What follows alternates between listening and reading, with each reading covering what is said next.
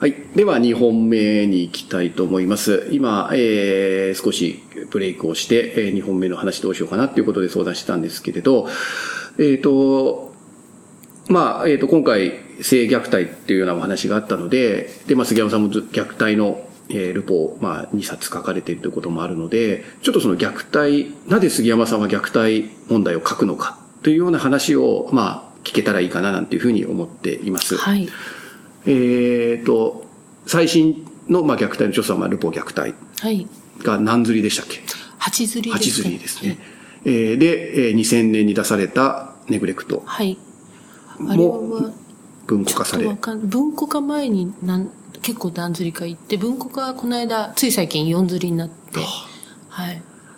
まあ、私はまあ、あの、その実務者として、あの本当にネグレクトが出た時の衝撃はまあ、本当に忘れがたいものがあるんですけれど、まあ、あれ、あの本が出て、ネグレクトが出て、なんというか、ネグレクトって言葉が本当に広まった、けあええエポックメイキングな一冊だというふうに私は思いますけれど、うん。あれはもう編集者が、担当の編集者が狙ったんですよね。ネグレクトっていうタイトル、わからん、まだ当時あまり知られてないタイトルをつけることで、この言葉を広めたいっていう意思をかなり持ってましたね。はい。で私は、あ、あそうなんですかっていう感じで。ええ。で、まあ、その10年以上経って、まあ、レポ虐待も書かざ、まあ、書くことになりっていうことで、まあ、あーまあ、あの、なぜ杉山さんは、まあ、ちょっと担当と直入な質問になっちゃうんですけれど、虐待を書くんですか？えっと、初めはそんなにこう、虐待を書こうっていうよりも、まあ子育てが今どうなってるのかなとか、あま、もっと言えば自分が、まあ、息子を産んで、どうやってこの社会の中で子供を育てけ、何が大事で、どういうふうに育てていったらいいんだろうなっていうことを知りたいと思って、子育てものの取材を始めたっていうのが最初です。で、あの、私自身はその子供が小さい時は意外とこう、可愛いなと思って、普通、そんなにこう、苦しいって思うこともなくて、育てていたんですけども、そしてたまたまあの事件を取材してほしいと言われたので、あの、取材を始めてみると、あの、なかなか書けなかったんですよね。あのお母さんの気持ちわかるわかる。あ、お姑さんこういうふうに言われたら嫌だよねとか、こういう旦那嫌だよね とかっていう、なんかその自分に引きつけてお母さんをずっと書いていたんですけども、えっと、なかなかその編集者の方からいいって言ってもらえ、OK って言ってもらえなくて、で、あの、まあ、よく他でもお話ししますけど、まあ、あるノートが出てきて、そそのお母さんの病理性っていうのが、その、自分はもう子供を亡くしてしまった後にもかかわらず、自分のお腹の中にいる子供とこれから幸せに生きていくっていうことを言,、言ったっていう時に、あ、それは私どう考えても言えないなっていうことがあって、あ、このお母さん私と違うって思った時に、あの、あの作品がやっと作れたっていうことがあったんですね。でもその一方で虐待っていうものの仕組みが、あの、その虐待っていうも社会の見方をするか、あの、えっ、と、そうじゃない見方をするかで、世界の見方が全然変わっちゃうっていうことに、ものすごく驚いたんですね。あの、それまでは、社会っていい人と悪い人がいて、あの、性格がいい人と悪い人がいて、そういうふうに社会っていうのは作られていて、だから自分は、まあ、単純ですけど、まあ、いい人でありたいな、みたいな、そんなような気持ちでいたんですけれども、そうではなくて、その、人の心の動き方の中で、ああいうものがこう、生み出されていってしまうっていうことに、ものすごく衝撃を感じて、そういう、そういった意味で、あの、関心が強まったというか、その取材をしながら関心が強まっていったっていう。ああれはよく言われるのは、あの、ルポ虐待の方はもうすでに虐待の仕組みが分かった上で書いてるので、はいはいはいそんなにこう、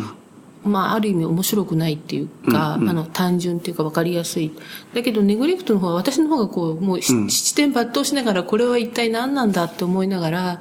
あの、書いていたので、あの、かなり、あの、なんていうかな、作品としてのパワーはあっちの方があるだろうなっていうのは、自分でも思っていて、でもそれはもう自分がその理解をしていくルートをあの自分なりにこう発見しながら社会の見え方が変化していく、自分の中の犯罪っていうものとか、人の悪っていうものとかを、の見え方がすごく変化していったっていうのであのある意味こうなんていうかな。面白かった、もう単純に面白い世界だなっていう。で、その一方でもう一回今度自分を見返したときに、あ、私はあの、彼女のような病理性は多分その時点ではないけれども、うん、でもそれを理解して、そのな、それと反応する自分の中の何者かがあるっていうことにも気がついていって、で、その中で、あの、あ、私も、あ、実は、あ、機能不全の家族だったんだなっていうことに気がついていくっていう、自分をもう一回あの、今まで信じていた自分と違う存在として感じるっていうことにもスリリングな、なんか面白さ？みたいな。書きながらそういうふうに。そうですね。はい。ネグレクト書いてる時にそんな感じだったんですか？そうですね。はいはい。そうですね。うん。で、あの、その中で、あの、書くっていうのは、書くことだけで自分が変化していくっていうことを実感して、あの、本当ちょっと手放せないことになっているかな、みたいな。えー、苦しいんですけどね。うん。まあ、子育てをしながらネグレクト書いた感じですよね。まあ、まさに自分の子育てもされながらっていう感じですよね。はい、まあ、あれ今を読んでも多分、その、いろんな問題の原石みたいなのが全部指摘してあって、えー、そんなにまあ、理路整然とではなないんですけど、えー、あの、関係機関の問題とかね。はい。医療の、医療機関の問題とかっていう、まあ、もうその後も散々言われるようなことの、もう全部こうエッセンスが、こう虐待死とか起こっちゃう、こう、すべてのこうファクターの説明がこう全部ギュッと詰まっていて、それを全部こう、とりあえず見せるというか、っていうような感じを実務者からすると、で、今、あれ、あの、提起された問題をちゃんと全部クリアできてるのかって言われると、うん、まだまだいけてないんじゃないかなって、まあできてるところもあると思いますけど、えー、変わったところもありますよね。まあ変わったところと、まああの、残ってるところがあったりして、えー、まあ関係機関、まあ関係機関の連携なんかはね、ままだまだなな悩ましいかなと思うところなんかは、ね、改めて読むと感じますけど。行政っていうか、かん、あの、職権だけでその解決できないかもって、もっと人間性みたいなものが問われる分野なのかなっていうことは考えていて、福祉の難しさっっていうのは感じますよね。うんね、私ここに、あの、喋りたくなるんですけど、ね、これ喋ると杉山さんの話が、あの、みんな聞けなくなるので、ちょっとぐっとこらえてですね。えー、で、まあ、じゃあ、やっぱり、で、今回も、えっ、ー、と、ルポ虐待については、まあ、本当に、それから時間が10年以上経って、で、まあ、もう世間も、あもう本当に、なんていうかな、一面でずっと取り上げる、新聞でもまあ大きく取り上げられ、マスコミでも取り上げられ、で、やっぱりこれも、やっぱり書かねばならないというか、書く、改めて書こうって思った感じなんですか、ルポ虐待についても。うん、これもまたいろんなところでお話しさせていただいてますけど、うん、やっぱりその時間が、時代が変わったなっていう印象が一番強くて、うん、あの、家庭の中で起きた事件だったんですよね、あの、ネグレクトの場合は。うんうん、それが、あの、家庭っていうものが違う形になってきてるっていうのを2000年代の半ばぐらいから感じ始めていて、で、前と同じ、あの、前は90年代の後半に取材、いろんな取材をしてた時には、その家族の力関係を少し整理することで、育児不安っていうものが和らいでいくっていうような、あの、理解でいたんですけれども、うんうん、あ、家族の力関係っていうものがもう家族が壊れた先にいろんなことが起きていくっていうのを知る中で、あ、ちょっと違うことが起きてるのかなっていうふうに思い始めて、一回、もう一回やってみたいなっていう、なんていうのかな。欲望が生まれ、うん、で、あの、実はあの、秋田でしたっけ？あの、うん、鈴鹿ちゃん、えー、あの事件ですね。うん、あれを本当は取材したかったんですけど、うん、あの時は他の仕事でどうにも動けなくて、で、本当に偶然、こう、体が空いてる時にあの事件が起きて、そしてあの、たまたまあの編集者がやってもいいって言ってくれて、入っていけたっていう。うんことでしたね。タイミングがそういうタイミングで。でもまあそれもまた巡り合わせというか。そうですね。ね、うん、あの本当ルポルタージュって結構一人作業なんで、うん、自分の体がテンパっちゃうとね他の仕事ができない。入らないし、えー、なんかもう我々から見るとね読者から見るとまあもう必然性みたいに見えますけれどねこの2冊を書くっていうのはね。まあ、えー、今結果から見るとそうですけど、えー、まあでもいろんな状況が重なってやっぱりそれも書くことになり。なりましたね。書かせていただけたっていうこと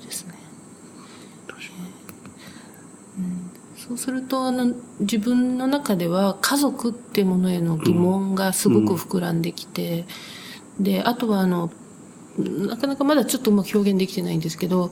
あ虐待っていうのは、あの、子供を叩くとか、ぶつとか、そういう、あの、まあ、ネグレクトするでもいいんですけど、うん、子供と親子の問題っていうよりも、その人が何をどう認知しているのか、価値観を、どんな価値観を持っているのかっていうことと、実は関わるんじゃないのかなっていうことを感じ始めるようになって、で、あの、その部分を、こう、もうちょっと、あの、ちゃんと言語化してみたいなっていうように感じたりして、あの、そうですね。やっぱり書きな、一冊書きながら次の発見をしていくみたいな作業、部分がやっぱり今回もまあ書いて変わっていくというか、まあ、さらにもっと突っ込んでいきたいというか、もっと深めていきたいっていうのは。そうですね。みんなのやっぱり、社会の何かがそこに集中的に集まって悲惨な事件って起きるような気がして、社会の時間の流れとは無関係じゃないんだなって、事件っていうものはそういうものなんだなっていうことも、やっぱり書いたことで理解したっていうのはありますよね。で、まあ多分みんなそれを感じるから、まあ、多くの人に読まれ続けるっていうかね。そうですね、うん、みんなやっぱり自分たちが生きてる実態の変化を感じたいというか、うん、言語化したいというか、みんなが少しずつ感じてる違和感や生き方さや、そんなものが、あの、その事件の背景にあるので、多くの人たちがそこにこう、反応されるかなっていうふうには思いますね。そういった意味であの、小田監督の作品もそういう力っていうか、そういう同じ、同じなんだなって、作り手としては同じなんだなっていうふうには、映像と文章で違いますけど、そういうふうに見てますけどね。まあ、あの、その、えっ、ー、と、今2冊の話で、その前に、まあ、もう2冊、えっ、ー、と、満州女塾というのと、えっ、と、間なんですね。移民官流は。あ、だから満州女塾書いて、ネグレクトを書いて、移民管理を書いて、虐待。ルポ虐待なんですね。はい、まあそれをまあ、連続して読むと、まあ杉山さんのやっぱり視点は女性の視点というか、うん、まあ、それぞれ、まあ、状況とか時代は違いますけれど、やっぱりこう、社会の中で生きてる、比較的、えー、何か状況の良くない女性の話というか、えー、そこはやっぱり杉山さんの作家、まあ、ライターとしての着眼点みたいなところは、はい、まあそこにあるのかななんていう。自然な流れですよね。なんでなのか自分でもあんまりよく意識してるわけではないんですけど、そこに行き着いてますよね、4冊ともね。多分、母子の問題を扱ってるなっていうのは後で気がつくみたいな。うん。まあ、それは書いてるときはそんなに、それぞれ書いてるときにはそんなに。えっ、とね、えっ、ー、と、満州女塾は歴史を知りたいっていうことから始まっていたので、うん、そんなに母子問題を書こうという意識はなかったですね。ただ女性の視点で歴史を書くとああなっちゃったっていう感じですかね。うんうんうん、はい。まあ今、満州女塾は絶版？絶版ですね。ネットとかで、こ古本で。ネットで古本で、ええー、購入いただくしかない。あと図書館。と、あ、図書館、ね、図書館にはあるかもしれない。そうですか。で、まあ、移民韓流もね、まあ今のこの外国人の問題、はい、外国人が日本で生活をして、えー、そこでなかなか苦しい状況だったり、はい、辛い状況みたいなことをまあ書かれてますよね。はい、それもまあ今のこのご時世の少し先駆け的な。うん、うん、ただあの本は南米の人たちの話で、うん、ブラブラジルの方たちの状況っていうのは、やはりあの2008年のリーマンショックでね、うん、たくさんの人たちがあの帰国されてて、人数も急激に減ってるんで、あの、今の、えっ、ー、と、外国籍の人たちの、外国につながる人たちの課題と、ちょっと違ってきてると思いますね。ま、えー、そこの辺ももう一回見ておかなきゃなっていう気持ちはちょっとしています。で、まあ私から、まあ本当に読者として、まあ4冊読んでみると、本当に杉山さんの女性を書くというか、時代の中に翻弄されている女性を書く。で、その、やっぱりその書いてる、その書く、なんていうかな、深さが読者の人たちをこう打つというか、あの、響くものがあるというような、まあ、一読者としてはそんな感じをありがとうございます。持 ちますね。はい。うん、やっぱりみんな実は時代とつながって生きてるわけなので、うんうんうん、そのつながりをちゃんと見ておきたいっていう気持ちはありますね。うん、その社会と個人とのこうなんていうか相互作用の中でまあ人は、こう、人が作られていくというか生きていくっていう視点自体っていうのは何でしょう？杉山さん的には、まあもう少し遡ると、こう、書き手になる前からやっぱりそういう問題意識っていうのはあったんですか？いやいや、それは多分書きながら、そこへ行き着いてきてるような気はして、特に、あの、ルポ虐待を書いてみて、その、ものすごい、あ私たちの社会って変化してるんだなっていうのを、あの、感じるようになったっていうのはあると思いますね。あの、ネグレクトを書いた時と、やっぱり今って物の感じ方が随分違うんですよね。当時の作品を自分が読んでみると、その時自分がどう感じてたのかっていうのを思い出すんですけれども、あ、時代は変わったなということはすごく感じています。で、それを感じるので、そういう作品をより書いていってしまうっていうようなところあるかもしれない。なかなか普通に生きているとなかなかそこをね、なんか、まあ変わっ、ななんか変わったかもしれないけど、そんな自覚的にはなかなかなれないかもしれませんけど、杉山さんの中でやっぱ書くことで発見していくっていう感じそうですよね、書くことってものすごい発見をしていくことだし、あと、やっぱり私自身は少し楽になっていく。何か自分の圧力がどこから来ているから、どこのラインをちょっと引っ張っとくと、自分は楽とか、ここはちょっと自分で気をつけないといけないなとかっていうのが、かなり見えるので、あの、楽にはなっていきますよね。えー多分、あの、ネグリフトを書いてなかったら、あの、そのね、私はネグリフトを書いた、出版した直後に息子が不登校を体験してるわけですけど、あの時にあの子をもっと社会にどんどんつなげようって意思は持てなかったと思っていて、やっぱりその、本当に痛ましい事件だけれども、それを書かせてもらうことによって、あの、私はこう少し、あの、助かったっていう思いをすごく持っていて、申し訳ないなとは思うんですけども、でも、あの、本当に人と繋がらなきゃいけないとか、あの、息子の思いをまず聞かなきゃいけないとか、そういうことを、あの、すごく学ばせてもらってます。だから実生活に役立ったっていうなるほど。書いたことで救わ救われたというか、ちょっと一歩更新できたっていうようなそうですね感覚が。。ええある壊さないで済んだかなと思ってますね、息子。それ書いて、逆に書いてなかったら、まあ、もっと隠したろうし、問題化するのをじ遅れたと思いますね。半年ぐらい遅れたんじゃないですかね。そのネグレクトの裏にはそういう背景があってというか、そのす杉山さん自身の生活があって。の中でええのあのはい作品ということはなんですね。そうですね。みんな生活とは結びついちゃいますね、書くと。えーいいかで悪いかもそれが逆に読者にはすごく響くんじゃないかなって思いますよね。うんその本当に突き放して客観的に書くこともできなくはないと思うんですけど、ええなんかやっぱりこう、になんかこう、ちゃんと響く感じがある。私はそういうふうに感じるので、杉山さんの本を読んでいると、やっぱりそこは生活者の視点で書いてるっていうか、こうなんか自分に戻ってくるようなか感じ。を私は感じますね、杉山さんの文体にはね。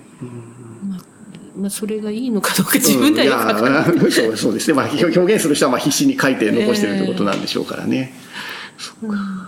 まあ、この話を聞くと、今聞いていてですね、今ここから先に、その書き手の前の杉山さんの話に行くか、それともまあ今書いていて、まあその後、今書くだけではなくて、関わるっていうところも杉山さん活動されているので、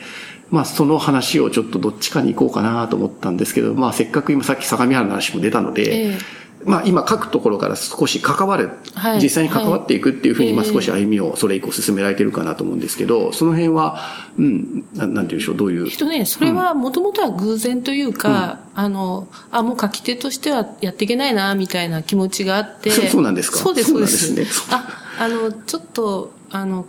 やっぱりその、この書き方ってすごくこう、消耗するというか、ん。自分を理解していくまでものすごい時間がかかるので、あの、あ、もうやっていけないなと思って、で、あの、たまたま知ってる方が、あの、えこういうところで人募集してるよって教えてくださって、そしてそこにアプローチをしたらいいよ、来ていいよって言ってもらえたので、偶然関わるようになって、あの、それはでも私にとっては、すごいこう、世界の見え方が変わるほど、あの、おなんていうかな、衝撃がありましたよね。現場っていうか、あの、ほ本来は、あの、なかなかアプローチできないところの方たちのお話を実際に聞くっていうことがあって、その中であの、むしろ深くルポ虐待の背景を理解していくっていうようにつながったように思う。まあ自分がか、か、さいか入ってというか入り込んで、はい、うんはい。いくっていう感じですよね。で実はああいうルポ虐待のような思いを持っている人たちというのは、決して少なくないんだなっていうことも知ったりとか、あとはなかなかその生きがたさを抱えている人たちの生きがたさの根っこっていうのを、まだちょっと社会の方が分かってくれてない部分もあるかなっていうことを知ったりとか、まあ、努力が足りないとかね、努力まあ、頑張ればなんとかなるんだっていう、まあ、そういう感じじゃ、まあえそうね。無理だなっていう、うん。もう頑張れないところでギリギリだからこうなってるんだっていうことは、いよりリアルに感じたし、あと、あの、本当に最後の頃、ルポ虐待書いてる頃と、しあの、最後の仕上げる頃っていうのは本当に支援を体験してた時期だったので、あの、母子密着の理解とかはすごく進みましたよね。あ、あの子のお母さんはこういうことかな。うんうんうんうん。わかりました。まあ、あの、話してるうちにあっという間に20分今過ぎてしまってですね、はい、早いなと思うところではあるんですけど、ちょ、まあ、あのデータのアップの容容量の問題があって、ここで切っとかないとすいません。あの、アップできないもんで、はいはいえっと、ちょっと3本目、あの、続けてやろうかな、やろうかなと思いますので、ちょっとぶつ切りですが、はい一応2本目ここで終わりにしたいと思います。はい。ありがとうございました。